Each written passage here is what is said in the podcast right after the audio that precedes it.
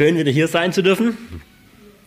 Ich sehe, ähm, dass ich viele nicht kenne, äh, viele neue Gesichter. Ist auch gut. So, vor ziemlich genau zwei Jahren sind wir als Familie von hier wieder zurück in meine Heimat gezogen, nachdem ich ein paar Jahre hier angestellt war. Damals mit zwei Kindern, jetzt mit drei. Und aktuell diene ich ehrenamtlich in einer Gemeindeneugründung in Tübingen wo wir dann auch in der, äh, in der Nähe wohnen. Meine letzte Predigt, die ich hier äh, gehalten habe, vor gut zwei Jahren, war über Psalm 1. Muss man sich nicht daran erinnern, deswegen sage ich es nicht, aber weil ich wirklich ein ziemlich unkreativer Mensch bin, dürft ihr raten, was ich heute predigen will. Psalm 2, hängt aber nicht nur mit meiner unkreativen Art zusammen, weil ich dann nicht weiß, was soll ich denn predigen oder so, sondern hängt auch damit zusammen, dass Psalm 2 direkt was mit Psalm 1 zu tun hat. Gleich mehr davon. Zuerst will ich uns Psalm 2 lesen.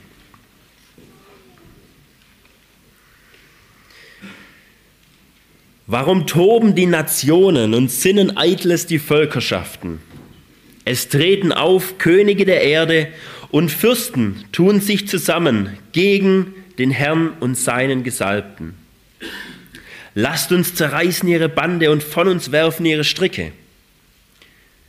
Der im Himmel thront, lacht. Der Herr spottet über sie.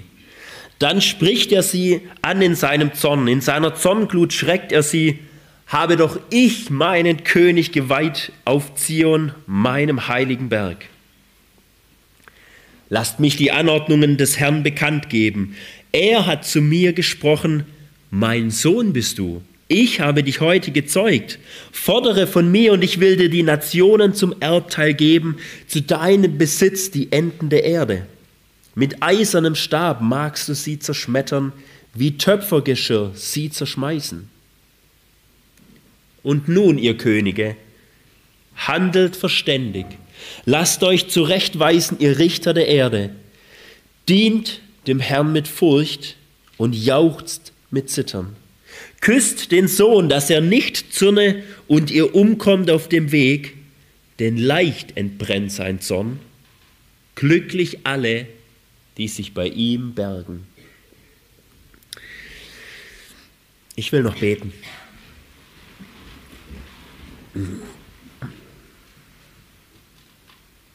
Vater, wir wollen alle glücklich sein und hier heißt, wie wir das sein können. Und deswegen bitte ich dich, dass du uns ja durch deinen guten Geist jetzt dein Wort aufschließt, dass du Kraft gibst, es zu predigen und es zu hören und dass du dadurch an uns allen wirkst, dass wir zu deiner Ehre doch leben. Wenn wir zu dir umkehren, und uns bei dir bergen oder doch auch ja noch viel fröhlicher dir dienen. Vater, das schenk du bitte. Wir brauchen dich. Amen.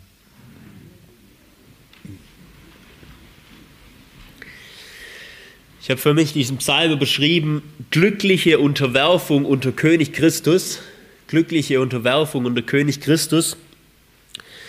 Und ist so ja, in, in drei Teile äh, untergliedert. Man kann diesen Psalm ja, letztlich ein bisschen unterschiedlich untergliedern, was nicht ganz so klar ist. Aber habe so für den Sinn in drei Dinge untergliedert, nämlich dein gottloser Weg, er vergeht durch König Christus, außer du kehrst um zu ihm und birgst dich bei ihm. Und diese drei Dinge, also die ersten drei Verse geht es um deinen gottlosen Weg. In Vers 4 bis 9 geht es darum, dass dieser gottlose Weg vergeht durch König Christus. Und in Vers 10 bis 12 geht es darum, außer du, birg, du kehrst davon um und birgst dich bei ihm. Vorher will ich noch so eine kurze äh, Hinführung machen, weil wir jetzt völlig äh, ähm, ja, aus dem Kontext gerissen einfach in diesen Psalm einsteigen. Die Psalmen, die sind nicht wild zusammengewürfelt, dass, man, dass es halt 150 gab und dann hat man die mal irgendwie zusammen und einfach gezogen, welche man nehmen könnte. Nee, sondern die Psalmen haben einen bestimmten Aufbau mit bestimmten Themen, um uns eine bestimmte Aussage liefern zu können oder liefern zu wollen. Wen das ausführlicher interessiert, ähm, ich habe da mal eine, eine Buchzusammenfassung in der Bibelstunde gemacht und eben, als ich auch dann über Psalm 1 gepredigt habe, habe ich davon auch nochmal eine kurze Zusammenfassung gemacht. Ich habe extra nachgeschaut, das gibt es auch noch äh, auf der Homepage nachzuhören. Ähm, genau, weil das wäre jetzt auf jeden Fall zu lange. Vielleicht nur ganz kurz, das Hauptthema der ganzen Psalmen ist die Königsherrschaft Gottes und seines Messias und wie sich das diese ganze Königsherrschaft auf die Welt auswirkt. Diese Herrschaft, die zeigt sich vor allem von einem Ort aus. Und dieser Ort ist Zion. Und Zion, das meint nicht einfach nur Jerusalem, diese Stadt Jerusalem, ja, die es auch heute noch gibt, sondern, also kann es auch meinen in der Bibel, aber Zion ist mehr so ein allgemeiner Begriff für Gottes Gegenwart. Dort, wo Gott besonders ist in seinem Volk. Das ist eigentlich, wenn man so diesen ganzen Begriff Zion sich in der ganzen Bibel anschaut, dann kommt man letztlich da drauf. Und diese Herrschaft, die konzentriert sich vor allem auf eine Person in Zion, und zwar auf den Messias, auf den Christus. Er ist dieser König. Um uns das alles zu zeigen, haben die Psalmen einen Anfang und ein Ende. Ja, die haben so ein Eingangstor, wo man reingehen kann und wo uns erklärt wird, wie soll ich jetzt den Psalter richtig beten und studieren. Und dann haben sie einen Ausgang, der uns nachher zeigt, wie soll ich damit, was ich jetzt gelesen habe, 150 Mal in dem Psalm, wie soll ich damit jetzt richtig leben? Und zwar soll ich richtig leben in Anbetung Gottes, weil er König ist. Ja, das ist Psalm 146 bis 150, die letzten fünf Psalmen. Das Eingangstor ist Psalm 1 und Psalm 2. Da, wo, man, wo es dann auch in der Predigt drum gehen soll. Dass, dass äh, diese beiden Psalmen das sind, wird daran deutlich, dass die einfach, dass das äh, Psalmbuch einfach so anfängt, ja, ohne irgendwie eine Überschrift, ja, ohne eine Autorenangabe, obwohl sonst im ersten Psalmbuch bis auf zwei Ausnahmen immer eine Überschrift oder eine, eine, Autorenangabe steht. Und auch bei diesen zwei äh, Psalmen, da hat es äh, einen Sinn, wo das Ganze nicht steht, äh, warum es nicht steht. Letztlich nur Psalm 1 und 2, die stechen da raus. Obwohl wir wissen, aus dem Neuen Testament, Apostelgeschichte 4, 25, wissen wir, Psalm 2 kommt von David. Aber hier im, im Psalter ist das nicht erwähnt. Und ich denke, es ist mit Absicht nicht erwähnt worden, weil es gar nicht wichtig ist oder gar nicht jetzt darum gehen soll, dass das Ganze hier von David stammt. Dass es diese beiden Psalmen zusammen sind, also Psalm 1 und Psalm 2, das wird auch an, den, an dem ersten Vers von Psalm 1 und am letzten von Psalm 2 deutlich. Ich lese uns die kurz vor. Also der Psalter beginnt damit zu sagen, im Psalm 1, Glücklich der Mann, der nicht folgt dem Rat der Gottlosen, den Weg der Sünder nicht betritt und nicht im Kreis der Spötter sitzt. Also glücklich der Mann. Und jetzt schaut mal, wie Psalm 2 endet. Glücklich alle, die sich bei ihm bergen. Wer glücklich zu schätzen ist, das bildet die Klammer um diese beiden Psalmen. Diese, äh, diese Psalmen zusammen, die zeigen uns oder die geben uns diese Richtung auf, wie sollen wir die ganzen Psalmen lesen und zeigen schon auch auf, um was es in den Psalmen geht. Unter anderem eben darum, wie kann ich glücklich sein? Wer darf wirklich sagen, ich bin vollumfänglich glücklich? Selbst wenn es mir manchmal vielleicht nicht gut geht, wenn ich vielleicht in Leid bin, wenn ich verfolgt werde, um was in den Psalmen auch viel geht, wie kann ich trotzdem eine wahre Freude haben? Wie geht es? Letztlich ist die Frage, wer darf sich zu den Gerechten zählen? Wer darf sich zu den Kindern Gottes zählen? Das will uns, unter anderem das wollen uns die Psalmen aufzeigen. Und Psalm 1 und 2 zusammen, die liefern uns da schon diese grobe Richtung. So kurz zu Psalm 1 als vielleicht Erinnerung, wer es auch so ein bisschen noch im Ohr hat. Psalm 1 hat uns gezeigt, wer eben glücklich sein darf. Und zwar ist es nur eine Person, nämlich der eine Gerechte, der im Psalm 1 vorgestellt wird, Jesus Christus. Der darf wirklich glücklich sein. Wer darf nicht glücklich sein? Sagt uns auch Psalm 1, und zwar die vielen Ungerechten. Also du und ich, ihr könnt nicht glücklich sein. Ich kann nicht glücklich sein. Warum? Weil wir Ungerechte sind, weil wir Gottlose sind, weil wir Spötter sind, ähm, Sünder. So werden wir bezeichnet im Psalm 1. Hm. Und Gott straft Sünder und ihr Weg vergeht. Ist ziemlich doof, oder? Aber gut, dass Psalm 1 nicht so endet. Es gibt nämlich einen letzten Vers in Psalm 1, äh, äh, den, den, einen letzten Vers, nämlich äh, Vers 6, und der sagt, dass es nicht nur einen einzigen glücklichen Gerechten gibt, sondern dass es auch viele glückliche Gerechte gibt. Und das sind all diejenigen, die zu diesem einen Gerechten gehören. Nämlich in Jesus Christus gehört uns seine Gerechtigkeit und dürfen wir zu dem einen Gerechten gehören.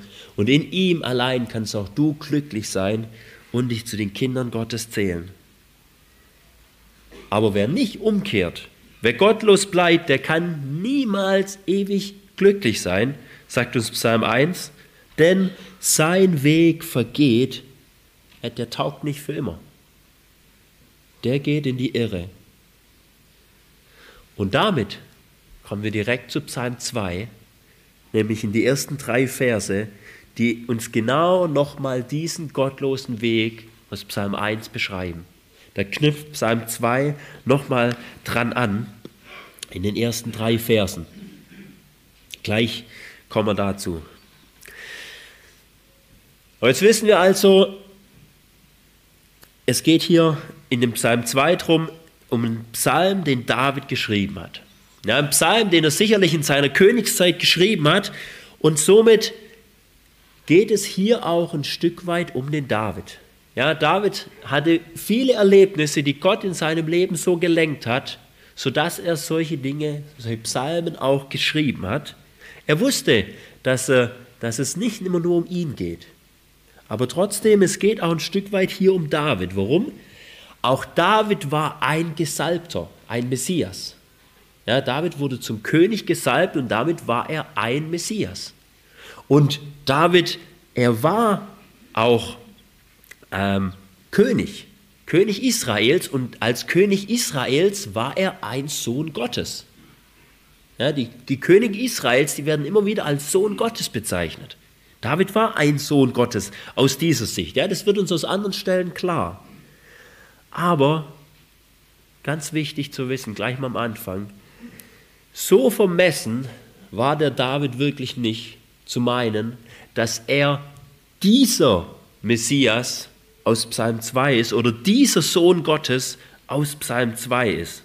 Obwohl er schon ein Messias, ein Sohn Gottes war, aber er wusste, dieser perfekte, gerechte Sohn Gottes, dieser perfekte Messias ist er nicht.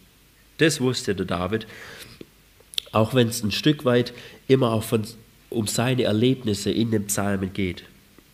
Aber diese, die Sprache in diesem Psalm, die ist so übertrieben für einen menschlichen König, der eigentlich demütig vor Gott lebt, das kann ihn gar nicht allein meinen. Ja, sondern dieser Psalm, den, den hat David geschrieben, und, um uns absichtlich zum größeren David, zum eigentlichen König, zum größten und eigentlichen Messias und Sohn Gottes zu führen, nämlich zu Jesus Christus, auf den das hier geschrieben wurde. Und deswegen steht wahrscheinlich auch absichtlich die Autorenangabe gar nicht dran, weil es uns genau das zeigen soll. wie dieser und auch die anderen nächsten Psalmen verstanden werden sollen. So, mit der Hinführung gehen wir in, den, äh, in die ersten drei Verse rein, in den ersten Punkt, dein gottloser Weg. Wie die Sprüche beginnt jetzt auch der Psalter mit einer Warnung vor dem gottlosen Weg. Ja, wenn ihr mal dann daheim oder so die Sprüche studieren wollt, Sprüche 1, Verse 8 bis 19, ja, nach so einer Vorrede, Vers 8, äh, Vers 8 bis 19 ist letztlich thematisch genau wie Psalm 1 und dann Vers 20 bis 33 thematisch ziemlich genau wie Psalm 2. Ja, seit dem Sündenfall passiert nämlich genau das, und was dann die Bibel immer wieder sagt und immer wieder wiederholt. Könige, Fürsten, aber auch die einfachsten Menschen, die jetzt gar nichts Großes zustande bringen, also wirklich jeder Mensch letztlich, die tun sich, heißt es dann hier, zusammen, um gegen Gott zu rebellieren. Ja, die rebellieren gegen Gott und seinen Gesalbten. Ja, ich lese uns nochmal diese ersten drei Verse. Heißt es, warum toben die Nationen und sinnen eitles die Völkerschaften? Es treten auf Könige der Erde und Fürsten tun sich zusammen gegen Jahwe und seinen Messias und sagen, lasst uns zerreißen ihre Bande und von uns werfen ihre Stricke. So sind wir Menschen. So bist du, so bin ich, so ist der ärmste Mensch auf dieser Welt und der reichste und klügste und schönste und mächtigste ist genauso. Ja, hier wird von den Königen gesprochen, aber letztlich ist jeder Mensch genauso. Unser Herz als unser Kontrollzentrum, das ist geprägt von diesem einen Satz in Vers 3, lasst uns zerreißen ihre Bande und von uns werfen ihre Stricke. Ja, wir wollen unsere Abhängigkeit von Gott über Bord werfen. Das, auf was er uns eigentlich hingemacht hat, wollen wir ständig loswerden. Wir wollen uns von allem lossagen, was irgendwie souverän über uns herrschen will. Wir wollen unser eigener Gott sein. So sind wir Menschen geprägt. Das fängt schon bei den ganz kleinen Kindern an, bei denen jeder Satz mit Aber oder mit Nein beginnt. Eltern wissen wahrscheinlich, was ich meine. Das ist in uns drin. Ja? Und wenn wir erwachsen sind, ist es genauso. Wir sind nur ein bisschen besser erzogen und halten es manchmal zurück. Oder, aber letztlich machen wir das auch nur für unser Ansehen. Gottes gute Ordnung die kommt uns oft vor wie Stricke, die uns fesseln, obwohl sie doch eigentlich nur gute Leitplanken sein sollen, um uns vor dem Totalschaden zu bewahren. Freiheit wollen sie hier von Gott. Von Gott frei sein, sich Gottes Weisungen entziehen, wie wir es einfach nur zu gut auch in unserer ganzen Gesellschaft sehen. Ja, überall wird öffentlich dagegen gewettert, gegen das, was, was Gott auch als gute Ordnung gegeben hat und teilweise auch in unseren Gesetzen festgeschrieben hat, also auch in unseren weltlichen Gesetzen, dagegen gewettert, will es abschaffen. Ja, ich sage mal nicht nur in irgendwelchen Geschlechter- und Ehefragen, auch in alle möglichen anderen. Aber seid mal ehrlich, wir müssen nicht immer nur auf die böse Welt, auf die böse Gesellschaft, die böse Politik oder was weiß ich was gucken. Seid mal ehrlich zu euch selber. Wie oft wolltest du schon ausbrechen aus der Beziehung mit Gott und einfach mal dein eigener Herr sein? Und wenn es nur so für eine, für eine kurze Zeit ist, einfach mal irgendwie Urlaub haben und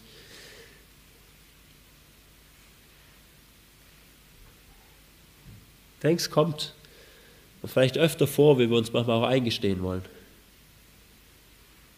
Selbst wenn Gott uns schon zu seinen Kindern gemacht hat, ein neues Herz gegeben hat, wir sind halt doch noch nicht perfekt. Gott sieht uns als perfekt an, aber wir sind es halt doch noch nicht. Wir sehen diese Rebellion somit auch konkret in unserem Leben. Aber so einen Höhepunkt hat diese Rebellion, die uns hier beschrieben wird in den ersten drei Versen, die hat so einen Höhepunkt genommen, in, als der Herr Jesus auf dieser Erde lebte und damals ans Kreuz ging.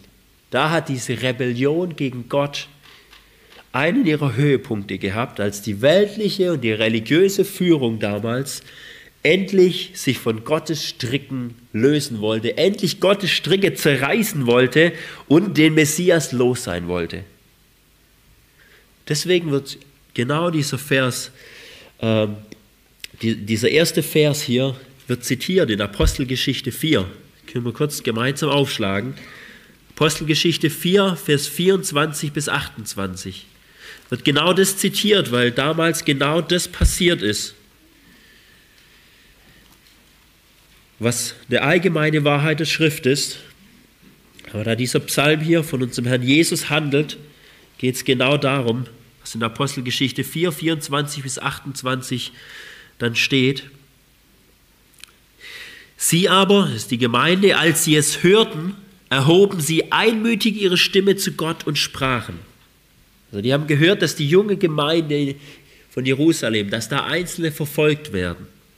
Und dann erheben sie ihre Stimme zu Gott, sie beten und sagen, Herrscher, du, der du den Himmel und die Erde und das Meer gemacht hast und alles, was in ihnen ist, der du durch den Heiligen Geist, durch den Mund unseres Vaters, deines Knechtes David gesagt hast, Warum toben die Nationen und sinnen, sannen eitles die Völkerschaften? Die Könige der Erde stehen auf und die Fürsten versammeln sich gegen den Herrn und seinen Gesalbten. Soweit das Zitat. Und dann schlussfolgern sie da draußen und sagen, denn in dieser Stadt versammeln sich in Wahrheit gegen deinen heiligen Knecht Jesus, den du gesalbt hast, sowohl Herodes als auch Pontius Pilatus mit den Nationen und den Völkern Israels, alles zu tun, was deine Hand und dein Ratschluss vorher bestimmt hat, dass es geschehen sollte.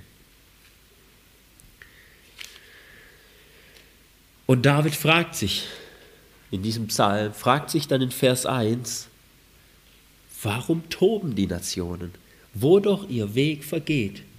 Warum haben sie das getan? Warum sind, rebellieren wir Menschen gegen Gott und findet es seinen Höhepunkt in der Verwerfung des Messias? Warum?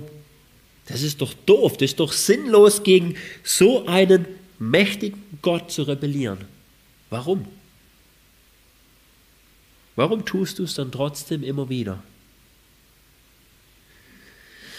So ist unser gottloser Weg, so ist dein gottloser Weg. Was sind jetzt die Konsequenzen daraus? Das ist dieser nächste Part, Vers 4 bis 9. Was sind die Konsequenzen aus diesem gottlosen Weg? Er vergeht durch König Christus. Dein gottloser Weg, er vergeht durch König Christus.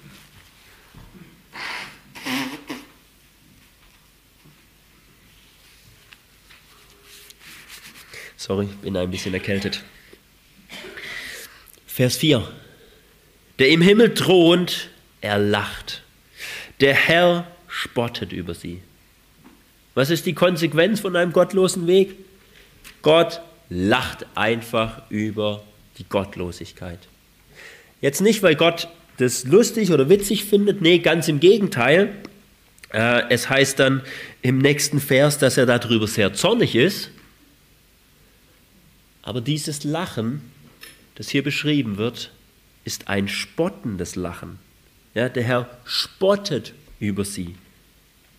Gott spottet über so was Dummes wie Gottlosigkeit. Ja, wir haben in der Bibel solche Aussagen, dass Gott in seiner allgemeinen Gnade gnädig mit allen Menschen ist, sie versorgt, sie in diesem Sinn auch alle Menschen liebt und keinen Gefallen am Tod des Gottlosen hat. Und das sind herrliche Verse. Und die sind genauso wahr.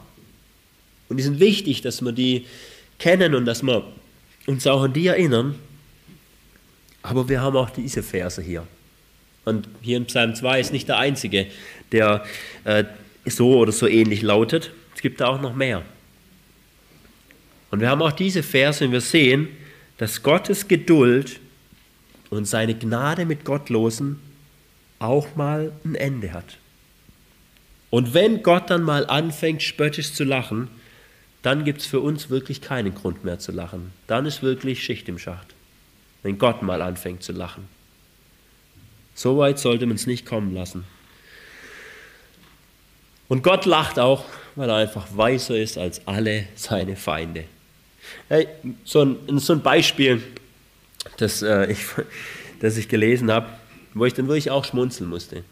Ja, ihr erinnert euch sicherlich an den mächtigen Pharao, an den König von Ägypten, wie er damals das Volk Israel, das dort auch gelebt hat, wie das ihm einfach zu stark wurde er, und er das eigentlich dezimieren wollte und er deswegen ihre jungen Babys, aber nur die Jungs, im Nil ertränken hat lassen. Aber was meint ihr, als in genau der gleichen Zeit seine eigene Tochter Mose aus dem Nil gefischt hat, der später der Retter Israels wurde.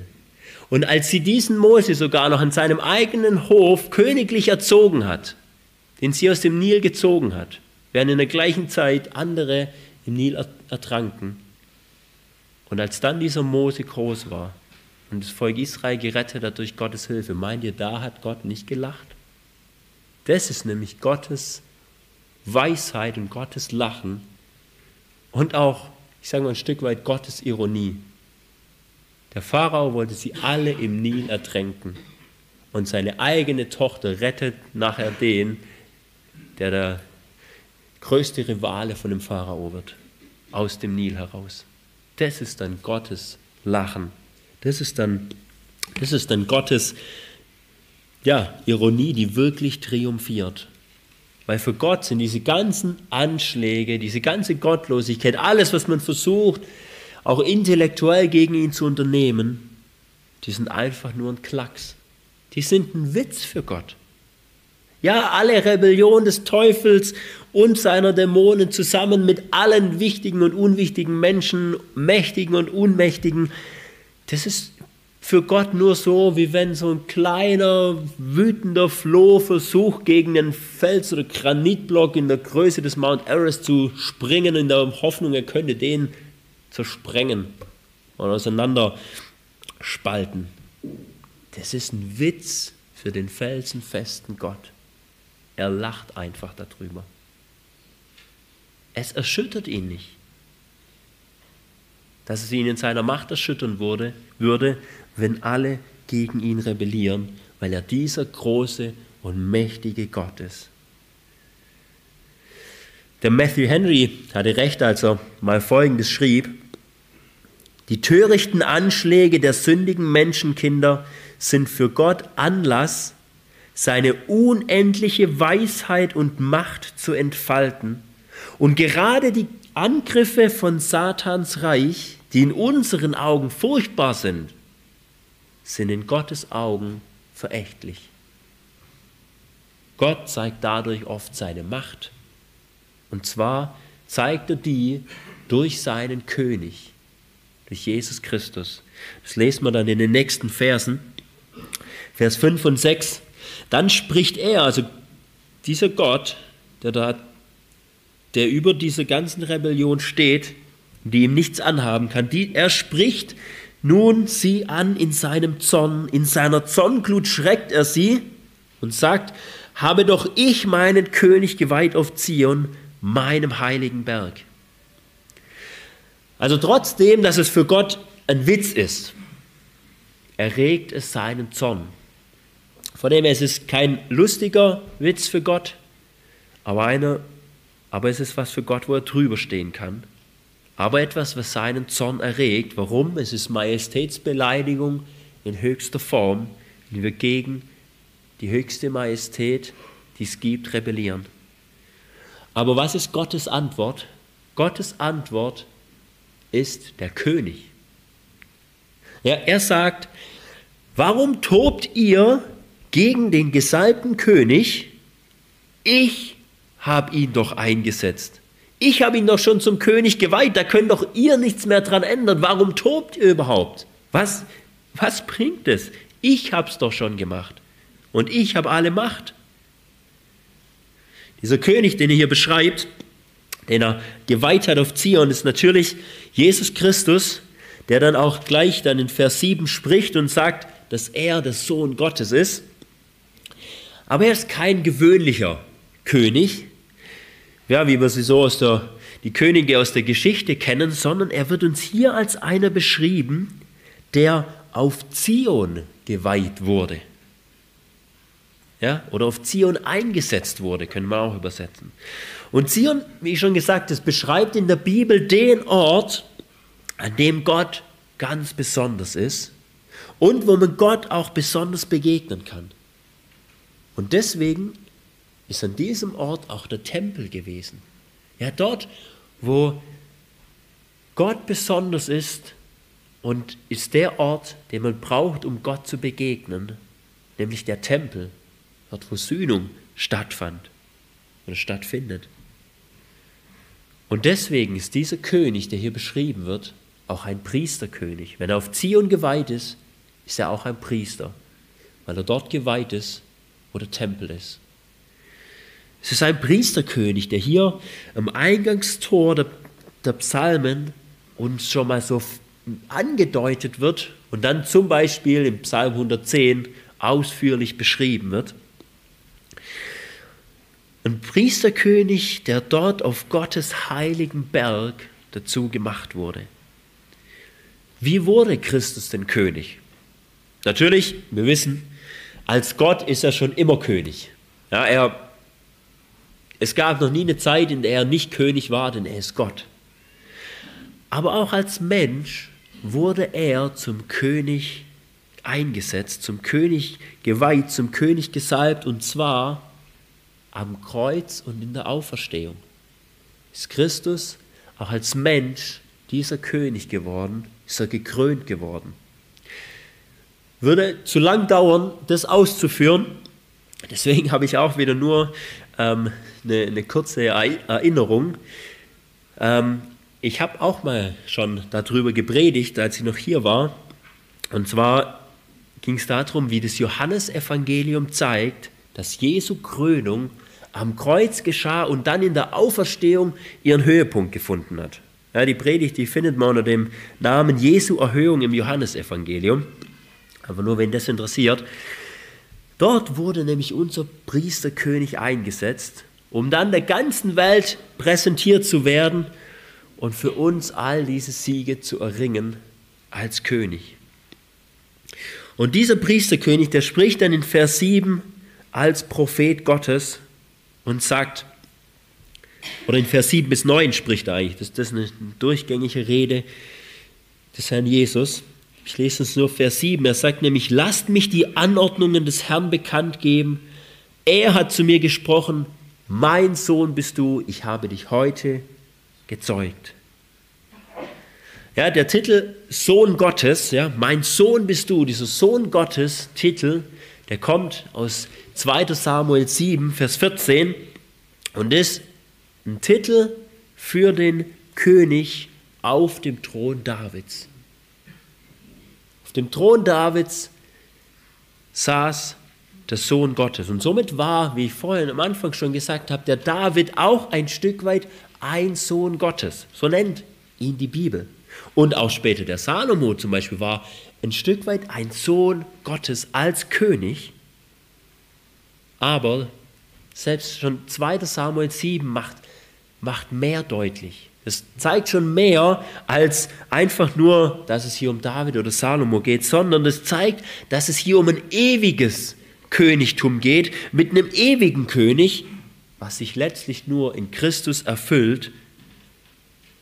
Er ist nämlich nicht nur der Sohn Gottes, weil er eben in inniger Gemeinschaft mit Gott, dem Vater ist, als Gott, sondern er ist auch der Sohn Gottes, weil er der eingesetzte König, und es war der ewige eingesetzte König, auf dem Thron Davids ist. Aber was meint nun das, wenn, wenn er hier sagt, oder wenn, wenn, wenn der Vater zu ihm hier gesagt hat, mein Sohn bist du, ich habe dich heute gezeugt. Jesu ewige Zeugung aus dem, diese ewige Zeugung als Sohn aus dem Vater, die kommt natürlich dadurch, dass es nur einen einzigen Gott gibt. Und deswegen gab es keinen Zeitpunkt, an dem Jesus Christus gezeugt wurde als Sohn Gottes. Diesen Zeitpunkt gab es nicht. Als, ich sage mal so, als, als Gott wurde er nie, da ist er nicht geboren, da ist er nicht gezeugt worden, er ist ewig. Es gibt auch nur einen einzigen Gott, aber Gott beschreibt uns das, dass, dass, es, ähm, dass es ein, ein Gott ist in drei Personen, beschreibt er uns auch als eine, eine Zeugung aus dem Vater heraus, dass der Sohn da, äh, da ist. ist diese, ja, diese auch innige Gemeinschaft, die da ist. Somit ist es eine ewige Zeugung, die Jesus vom Vater hat. Aber hier heißt es ja speziell, ich habe dich heute gezeugt. Also wird irgendwie doch von einem, von einem speziellen Tag geredet. Aber Jesus hat doch, der ist doch ewig, der hat ja keinen Anfang, oder? Dieser Vers 7, der wird oft im Neuen Testament zitiert und wird auch ein bisschen verschieden angewandt, aber was er so ja, direkt bedeutet, erklärt uns Psalm, äh, Apostelgeschichte 13. Dort gibt's, ähm, ist das quasi die einzige Stelle, die so eine Erklärung auch dafür liefert, was meint denn dieses, dass der Jesus heute gezeugt wurde. Das ist eine Stelle, die können wir noch gemeinsam lesen. Psal äh, Apostelgeschichte 13 und zwar Vers 30 bis 33. Ja, der Paulus, der predigt hier in Antiochia und erklärt dann was. Apostelgeschichte 30, äh 13 ab Vers 30. Da predigt er dann und sagt vom Herrn Jesus, Gott aber hat ihn aus den Toten auferweckt. Und dann Vers 32, und wir verkündigen euch die gute Botschaft von der zu den Vätern geschehenen Verheißung, dass Gott sie uns, ihren Kindern, erfüllt hat, indem er Jesus erweckte, wie auch im zweiten Psalm geschrieben steht, du bist mein Sohn, heute habe ich dich gezeugt. Durch die Auferstehung, sagt der Paulus hier. Ja, er redet hier, Gott hat ihn aus den Toten auferweckt. Und dann sagt er, und das hat Gott schon den, äh, den Vätern verheißen, also den früheren Generationen. Und das hat er jetzt hat er jetzt erfüllt, indem er Jesus erweckte, also aus den Toten auferweckte, wie im zweiten Psalm geschrieben steht. Dieses, das ihn heute gezeugt hat, das bezieht sich auf die Auferstehung Jesu. Ja, dieses heute bezieht sich auf den Tag der Auferstehung Jesu. Mit Psalm 2, Vers 7 belegt Paulus die Auferstehung. Würden wir vielleicht nicht gleich immer so verstehen, oder? Vielleicht wird es noch ein bisschen deutlicher, was er damit meint, mit dem, was er im Römerbrief schreibt. Im Römer Kapitel 1, die ersten vier Verse, schreibt der Paulus folgendes. Paulus, Knecht Jesu Christi, berufener Apostel, ausgesondert für das Evangelium, das er durch seine Propheten in heiligen Schriften vorher verheißen hat über seinen Sohn, der aus der Nachkommenschaft Davids gekommen ist, dem Fleische nach, und jetzt kommt's, und als Sohn Gottes in Kraft eingesetzt, dem Geist der Heiligkeit nach, aufgrund der Totenauferstehung. Jesus Christus, unseren Herrn. Jesus Christus heißt es hier, wurde als Sohn Gottes, als dieser König, wurde er aufgrund der Totenauferstehung eingesetzt. Ja? Durch die Auferstehung, äh, äh, nee, durch die Auferstehung, da wurde er dieser verheißene König, wie sie heißt, aus der Nachkommenschaft Davids. Ja, dieser, Dieser davidische König, der auf dem Thron David sitzt, der den, die neue Menschheit begründet, der, das, der der Stammvater des neuen Volkes ist, der dieser neue ewige König ist und der als ihr König in Kraft auf dem Thron Gottes sitzt.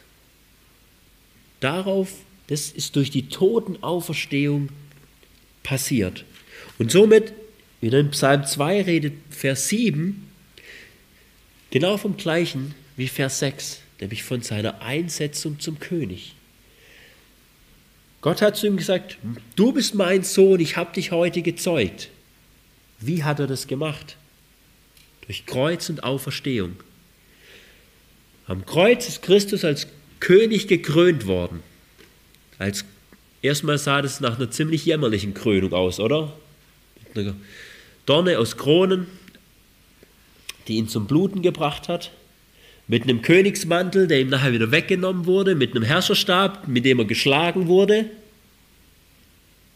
auf einem Thron, an den er mit Nägeln gehängt wurde. Eine ziemlich jämmerliche Krönung. Aber das war seine Krönung. Damit hat er gezeigt, was er für ein König ist. Nämlich ein König, der für sein Volk eintritt und für die Schuld seines Volkes stirbt. Aber in der Auferstehung hat Gott besiegelt, dass er dieser König ist und hat ihn damit für alle sichtbar eingesetzt. Er hat nämlich diesen nach außen jämmerlichen König, hat er auferweckt zum Leben er hat gezeigt, der ist wirklich der König. Er ist es. Und somit ist diese Zeugung als Sohn Gottes, was hier im Vers 7 beschrieben wird, ist seine Bestätigung der Krönung. Er ist der König. Er ist der König. Und als dieser König redet er jetzt weiter in Vers 8 und 9 und zeigt, was für eine umfassende Königsherrschaft er jetzt hat durch die Totenauferstehung. Er sagt, dass Gott zu ihm Folgendes gesagt hat. Ja, also das ist ein Gespräch aus der Ewigkeit, das der David hier ähm, als Prophet Gottes gesagt bekommen hat. Ja, ein Gespräch innerhalb der Dreieinigkeit. So etwas ganz Heiliges, Intimes, was Gott der Vater zu seinem Sohn gesagt hat. Er hat gesagt, fordere von mir und ich will die Nationen zum Erbteil geben, zum Besitz die Enden der Erde. Mit eisernem Stab magst du sie zerschmettern, wie Töpfergeschirr sie zerschmeißen. Gott der Vater hat seinem Sohn gesagt, dass er alle Herrschaft fordern darf als König, dass er alles bekommt und dass er ein Reich bekommt, das bis ans Ende der Welt geht. Und dass er darin herrschen kann, wie er will. Es gehört ihm. Und zwar ihm allein. Das erinnert an viele Stellen. Ich will sie wegen der Zeit gar nicht vorlesen, einfach nur vielleicht kurz erinnern, was, was er dann sagt in Johannes 5, Vers 22. Alles Gericht hat mein Vater mir, dem Sohn, übergeben. Er richtet über alles, weil ihm alles gehört. Oder in Daniel 7, Vers 13 und 14 heißt es, oder ist diese Vision, wie er auch dann in der Auferstehung und Himmelfahrt diese Herrschaft bekommt, das ist wirklich, wo gezeigt wird, alle Völker dienen ihm, er hat eine ewige, unzerstörbare Herrschaft und bestimmt über alles. Ja, Christus könnte, wie es hier heißt, alle Feinde zerschmettern und zerschmeißen, wie man es vielleicht vom Geschirr beim Polterabend kennt oder von ungeschickten Kindern. Und er tut es jetzt teilweise auch schon. Er tut es teilweise auch schon. Dass er auch mal ein Geschirr an die Wand schmeißt. Er tut es. Aber er tut es noch nicht.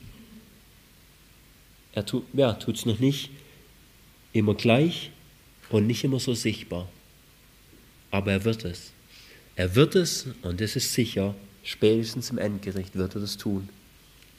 Da wird er das ausführen, was hier gesagt ist. Spätestens da. Wie kann man denen entfliehen? Wie? Vers 10 bis 12.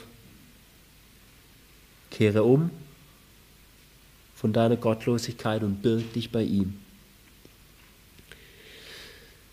Weil jetzt spricht wieder der Psalmist, der David, und zieht aus dem Ganzen, was er hier von Gott, dem Vater, gehört hat und was über den Messias gesagt ist, daraus zieht er jetzt eine Konsequenz und sagt folgendes, und nun ihr Könige, handelt verständig und lasst euch zurechtweisen, ihr Richter der Erde, dienet dem Herrn mit Furcht und jauchzt mit Zittern. Küsst den Sohn, dass er nicht zürne und ihr umkommt auf dem Weg, denn leicht entbrennt sein Zorn. Glücklich alle, die sich bei ihm bergen. Leute, sagt er hier, euer Toben aus den ersten drei Versen ist doch sowas von hirnrissig bei diesem König, der alle Macht hat. Deswegen hört auf, ihr Wichtigen der Erde, hört auf, gegen Gott zu rebellieren. Hört auf, ihr, die ihr irgendwas zu sagen habt auf dieser Welt, hört auf, gegen Gott streiten zu wollen. Hört auf, ihr, die ihr gar nichts zu sagen habt hier, hört auf, gegen Gott zu toben. Hört auf, Gott loswerden zu wollen, sondern, was sagt er hier? Habt Gottes Furcht. Habt Furcht vor diesem heiligen Gott und lobt ihn. Aber wie? Immer mit einer zitternden Furcht, sagt er hier. Ja? Dient dem Herrn mit Furcht, jauchzt mit Zittern, immer mit einer zitternden Furcht vor dem allmächtigen Gott, wie uns hier in den vorigen Versen als König Christus beschrieben wurde. Spurgeon hatte zumal gesagt, heilige Furcht muss mit, der, muss mit der Freude des Christen stets vereint sein. Das ist eine heilige Mischung, die auf dem Altar des Herrn einen süßen Geruch hervorströmen lässt. Lasst uns ja keinen anderen Weihrauch auf Gottes Altar bringen. Furcht ohne Freude ist Pein. ist einfach nur schlimm. Aber Freude ohne heilige Furcht wäre bei Gott Vermessenheit. Die Furcht vor der, vor der wahren Gefahr der Sünde, die wird dich nämlich immer wieder zu Christus treiben, wo dann wahre Freude und wahres Jauchzen, wahres Loben Gottes ist. Und deswegen unterwirf dich freudig unter Jesus Christus. Hier heißt sogar, küss ihm die Füße. Beug dich also vor ihm, ja, dieses Bild. Beug dich vor ihm als dem König. Wenn früher auch teilweise Königen die Füße geküsst hat um seine Unterwerfung zu zeigen. Warum? Denn sonst entbrennt sein Zorn gegen euch, wenn ihr euch ihm nicht unterwerft. Und es passiert leicht, heißt es hier. Gell, wir, wir kennen vor allem solche Verse wie aus 2. Mose 34, Vers 6, dass Gott langsam zum Zorn ist. Und das stimmt auch, gell? Das, das ist Gott. Aber es gibt auch solche Verse. Und da sehen wir, wenn wir das missbrauchen, dass er langsam zum Zorn ist. Wenn wir da meinen, ja gut, dann was soll's? Gott ist ja langsam zum Zorn, vielleicht irgendwann später mal. Wenn wir das missbrauchen, dann kann er, dieser Zorn, auch plötzlich losbrechen. Und dann ist auf jeden Fall nicht mehr gut. Der sicherste Platz im Universum somit zu den Füßen unseres Königs und Retters Jesus Christus.